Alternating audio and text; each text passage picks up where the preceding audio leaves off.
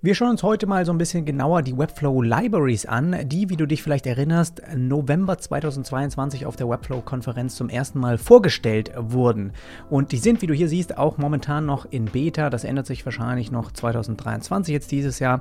Aber wenn du hier reinklickst, heißt das, es gibt so eine Art ja, Sammlung an vorgefertigten Komponenten, die du anscheinend in deinen Projekten einfach verwenden kannst. Wie funktioniert das also und was bringt es dir und was halte ich davon? Genau darum geht es heute in dem Video.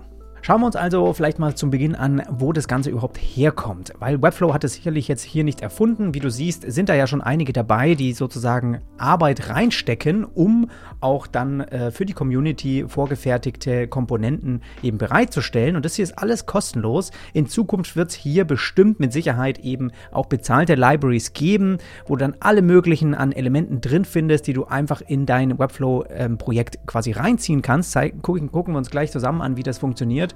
Und das ist so der erste Schritt, ne? das ein bisschen bekannt machen, Beta und so weiter. Aber klar, in Zukunft möchte Webflow hier einen Kuchen von dem Ganzen abhaben. Ist auch gar nicht so eine schlechte Idee, denn wie du hier zum Beispiel siehst, die Reloom Library ist auch dabei mit einer Light-Version. Das heißt, da sind 53 Elemente vorhanden. Gehen wir mal bei Ihnen auf die Live-Seite, sehen wir, dass es hier, ich glaube, über 600 mittlerweile gibt. Ne? Wo haben sie das hier? Haben sie nicht mal irgendwie groß mit hingeschrieben. Aber hier 800 Komponenten, die schon pre-built sind sind, also schon vorgefertigt. Du musst also dir nicht die Arbeit machen, zum Beispiel jetzt hier so eine Hero-Section, Bild-Text-Kombination, sowas einfaches, zack, kannst du es dir einfach reinkopieren und dann kannst du es stylen und mit deinem Design letztendlich anpassen für das jeweilige Kundenprojekt.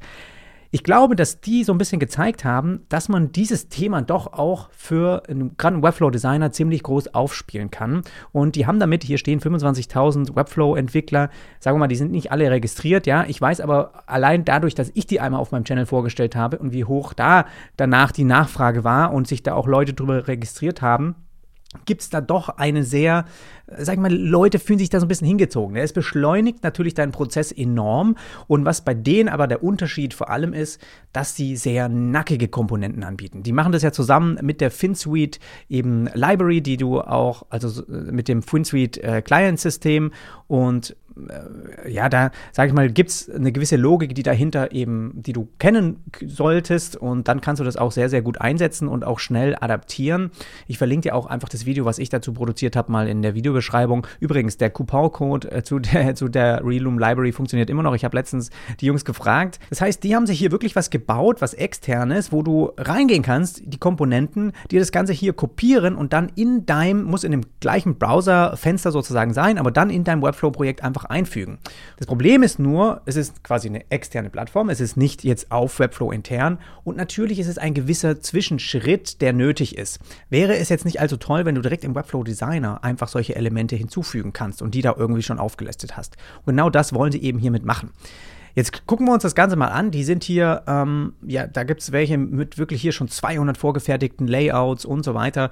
Und es gibt hier sogar die Untitled UI, die, wow, 283 Komponenten enthält. Wenn wir die jetzt einfach mal öffnen, können wir uns die hier und so wie die anderen auch alle schon anschauen. Ja, es gibt also hier ein bisschen so eine Art Verknüpfung zu den äh, Made in Webflow Showcase-Seiten, mit dem Unterschied, dass man sich das Ganze, okay, es gibt hier eine Demo-Seite, aber du, es ist jetzt nicht Clone in Webflow. Das ist sozusagen einfach nur eine Seite, wo du dir die ganzen Footer jetzt hier zum Beispiel mal anschauen kannst und dann entscheidest du dich, ja, die Library, die verwende ich jetzt und dann müsstest du hier auf Insta Library gehen. Hier zum Beispiel habe ich das schon hinzugefügt, einfach mal testweise.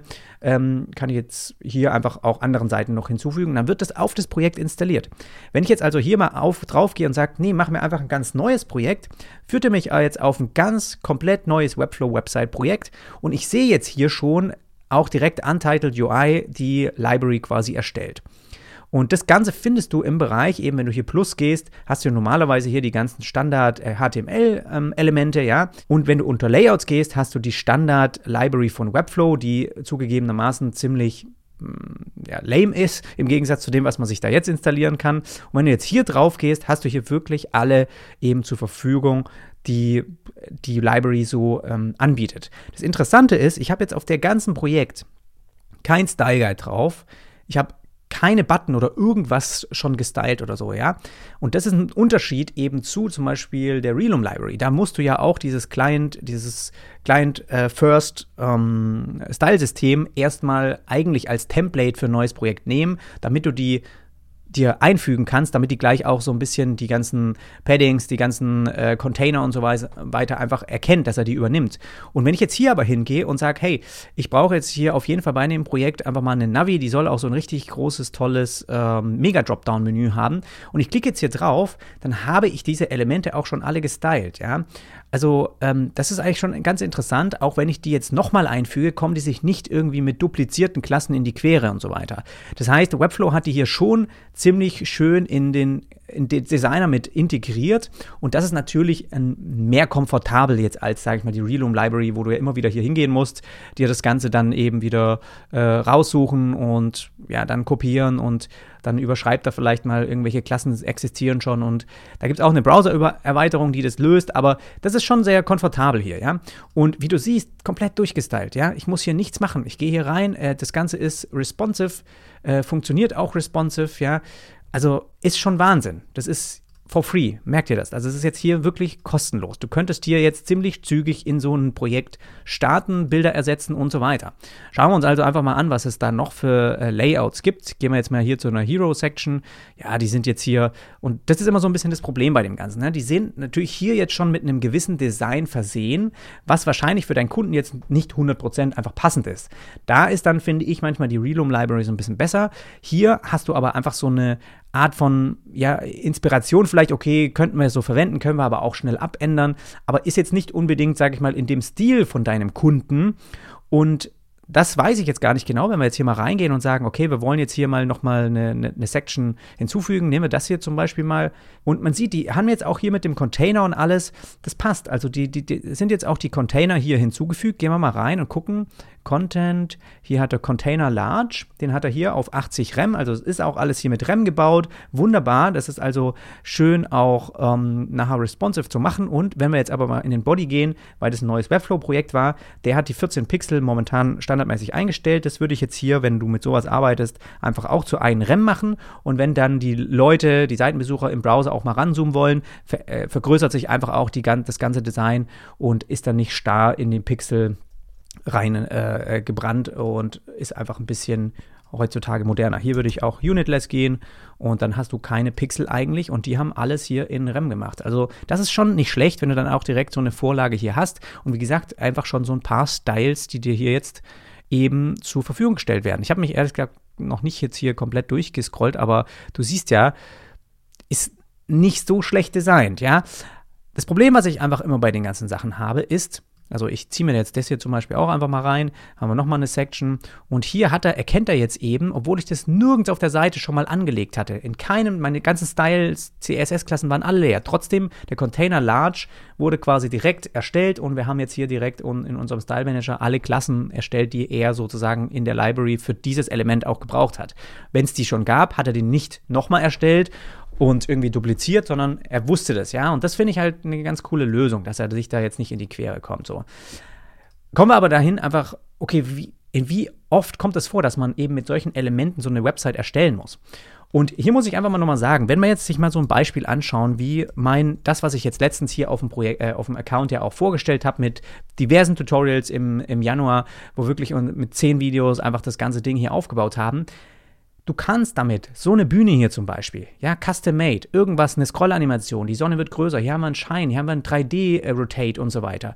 Das findest du in so einer Library nicht. So eine Komponente hier mag sein. Sowas ist sehr simpel, dafür kannst du es dann verwenden.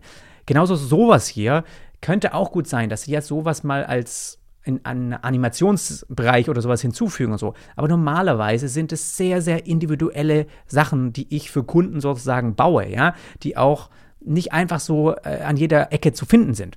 Und Sowas hier, glaube ich zum Beispiel, ja, so eine schöne Tab-Navigation, ähm, kann gut sein, dass sie genau so in der Library vorhanden ist. Aber gerade solche äh, besonderen Interaktionen, die eigentlich dann wirklich den Kunden von einem anderen Wettbewerber merklich unterscheiden, die findest du natürlich in so einer Library nicht. Ja, wenn du jetzt hier reingehst, du weißt ganz genau, eine Million andere Webflow-User können auch sich diese Library jetzt als Vorlage benutzen und das muss deinem Kunden und dir einfach klar sein, dass du in der Hinsicht wahrscheinlich Elemente mit einfügst, die vom Aufbau her woanders auf einer Website auf jeden Fall auch so sind. Da ist, ist einfach immer so eine, ein bisschen, eine, muss man einfach so abwiegen, inwieweit das für den Kundenprojekt einfach wichtig ist, schnell irgendwas zu haben, schnell was live zu schalten und fertig. Es geht jetzt nicht hier um irgendwie einen Design Award zu gewinnen oder was ganz Besonderes und es ist irgendwie auch nicht viel Budget da. Dann kann man sich natürlich hier sehr, sehr gut bedienen. Auch gerade du weißt, okay, wir brauchen ein, ein Sign-up, ja. Ich füge das hier ein und du hast quasi direkt so ein Sign-up. Was soll da viel anders aussehen? Ja, Newsletter Sign-up sieht einfach so aus. Machst du hier noch eine Checkbox davor und fertig, ja. Also das kann, ist, finde ich, legitim dafür, für einen Schnellstart einfach sowas zu benutzen. Und wenn du weißt, wie, wie man Webflow beherrscht, kannst du jetzt hier auch schnell deine eigenen Styles zum Beispiel mit hinzufügen, ja? Deine eigenen ähm, Titelgrößen, deine eigenen Button-Styles und so weiter. Sie haben ja auch hier immer UUI davor geschrieben, das heißt, der kommt auch mit deinen Benennungen wahrscheinlich nicht in die Quere. Und von dem her macht es schon Sinn, bei bestimmten Sachen habe ich das auch bei der Reloom Library gemacht, ja? Einfach so eine ähm, auch so, so Bereiche, wo du jetzt sagst, wenn wir hier zum Beispiel hingehen, da sind echt monstermäßig viele Sachen drin. Aber wenn du jetzt einfach mal hingehst und sagst, okay, hier Contact Section, ähm, Testimonial Section zum Beispiel, ja, da, da, liegt vielleicht der Fokus von dem ganzen Layout gar nicht so 100% krass drauf. Also es ist doch okay, wenn die vielleicht weniger Zuneigung bekommt, wie zum Beispiel so eine ganz besondere Section, wo wir irgendwie nochmal imponieren wollen, was vielleicht auch weiter oben ist oder so eine besondere Tabelle hier, ja. Ähm, es kann doch sein, dass einfach da viel mehr ähm, Arbeit und Gedankengut reinfließen sollte, wie eben zum Beispiel jetzt, okay, warte mal, wir brauchen noch ein paar Testimonials, wir haben, äh, haben gerade einen, lass doch einfach den hier mal äh, hinzufügen, fügen, ja. Dann hast du es einfach super schnell und kannst einen Text hier einfügen und dann ist es einfach ähm, normal und klassisch, ist nicht irgendwie äh, wow und es haut mich um, sondern es ist einfach nur angenehm zum Anschauen und fertig so. Genauso mal so ein Slider oder sowas.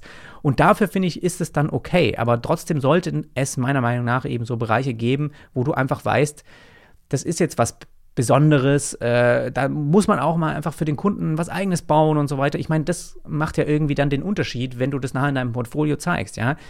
Und für so einen FAQ-Bereich, ja, warum soll ich mir jetzt die Arbeit machen, nochmal selbst von Grund auf so ein FAQ-Akkordeon hier zu bauen? Ich, der, der funktioniert jetzt einfach. Zack. Das ist alles fertig. Und Darum, da geht es um Informationsvermittlung. Da kann ich sowas, so eine Vorlage super gut einsetzen. Wenn wir jetzt mal gucken, zum Beispiel auch so ein Blogposts, ja, das zum Beispiel, ja, wenn man weiß, ach ja, der Kunde will noch einen Newsbereich haben, aber das ist, wie oft versucht man diesen Newsbereich immens krass, super gut äh, besonders zu machen. Ja, da reicht es vielleicht wirklich hier jetzt einfach zu sagen, gut, äh, wir haben jetzt hier ähm, ganz unten, machen wir jetzt einfach mal so einen News-Bereich rein. Da gehst du, zack, gehst du CMS Collection, gehst Blogposts, ja, Create Collection, hat alles schon vorgefertigt, füg mir mal fünf hin.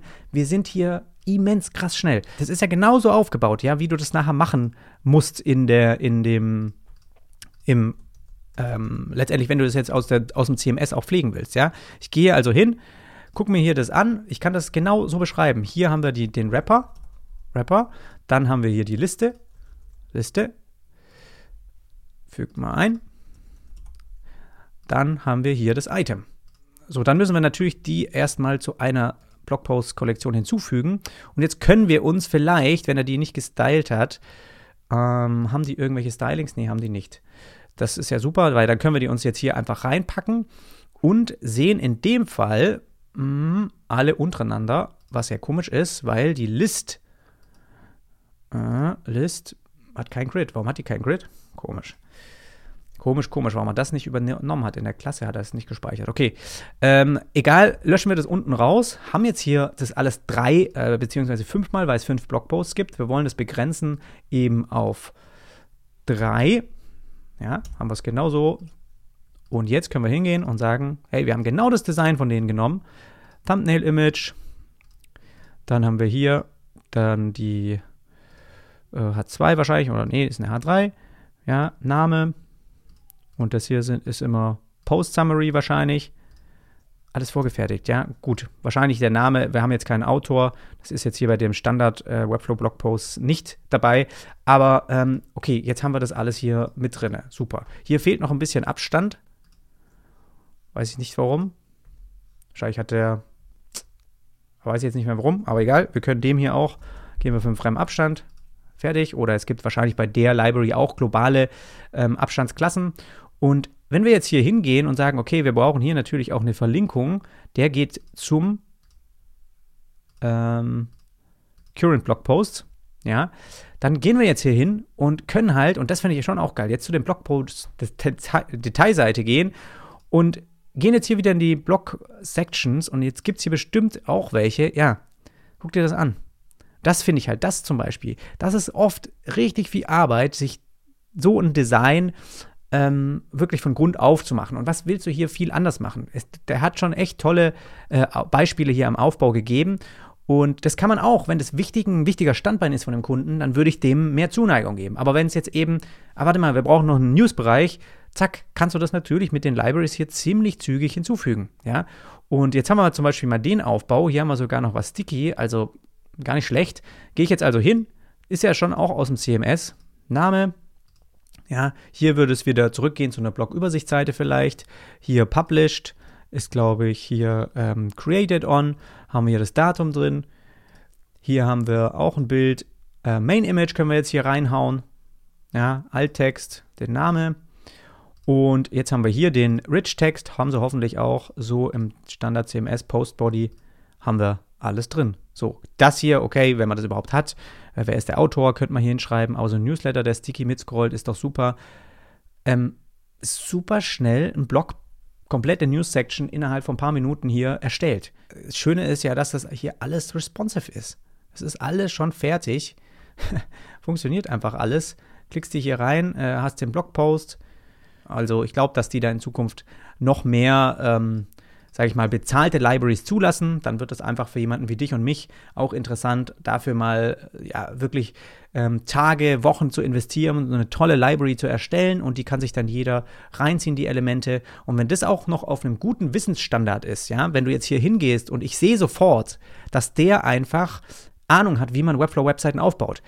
Das ist klar, er, er macht hier einen kleinen Prefix, damit es nicht in die Quere kommt mit deinen Benennungen. Dann kommt einfach so eine mit einer Zahl, eine Hero Header 09, dann hat er 0C, äh, dann hat er äh, 08, äh, dann hat er 10, muss er einfach so machen, durchnummerieren, ja.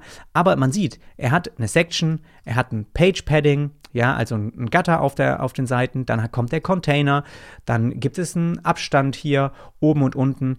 Der, der die Library erstellt hat, der weiß, wie man ordentlich eine Webflow-Website aufbaut. Und wenn du das auch beherrschst, ja, und da die Grundlagen beherrschst, dann kannst du, glaube ich, in Zukunft auch sowas dann mit verkaufen, weil da, es wird, wenn du das Ganze auch anbieten möchtest, ja, kannst du die Creator Waitlist hier ähm, mal ausfüllen und dann wirst du, wirst du vielleicht genommen, musst du einfach dich sozusagen registrieren und dann wirst du mit Sicherheit da einer der Ersten sein, der Chancen hat, dort auch was zu verkaufen. Aber ich sag dir, du musst dafür, weil die werden das hier eins zu eins bei den Leuten prüfen. Ist die Library ordentlich aufgebaut? Die wollen eine Qualitätssicherung haben bei Webflow. Und es ist jetzt nicht wie bei WordPress Open Source und jeder kann machen, was er will. Das ist ja leider, vielleicht leider, aber irgendwie auch gut. Ja, so ein bisschen mehr so dieser Apple-Standard, den sie gehen. Es gibt einen App Store und der wird aber kontrolliert. Wir wissen ganz genau, was da drin ist und was nicht und was nicht angenommen wird. Und die machen das einfach auf die Schiene. Ich finde es nicht schlecht, weil dadurch hast du eine gute Selektion drin und kein Müll. Aber musst du einfach äh, von dir aus, wenn du sowas mal anbieten willst, auch wissen, dass du das, wie man das ordentlich aufbaut. Und das ist auch sehr nah an dem kleinen First-Style-System, muss man sagen, ja, wie der Aufbau hier ist. Also wenn du den lernst, kannst du super gut auch sowas hier erstellen und später vielleicht mal verkaufen. Also ich hoffe, das hat dir so ein bisschen was äh, gebracht und heute mal einen guten Einblick gezeigt. Hier kannst du noch sehen, wenn du in die äh, Webflow-Projekteinstellung gehst, gibt es hier einen neuen Reiter Libraries. Dort kannst du den also wieder löschen. Kannst genauso auch noch fünf andere hinzufügen. Also es ist eigentlich schon echt cool, dass sie das so zu hinzufügen und bisher haben es irgendwie wenig da draußen in dem Video mal vorgestellt und ich hoffe, das hat dir so ein bisschen einen Einblick und eine Meinung von meiner Seite aus mitgegeben. Wenn ja, ich freue mich immer über einen Daumen hoch und auch über einen Kanal, Abo und ansonsten hören und sehen wir uns beim nächsten Mal wieder. Bis dann, mach's gut.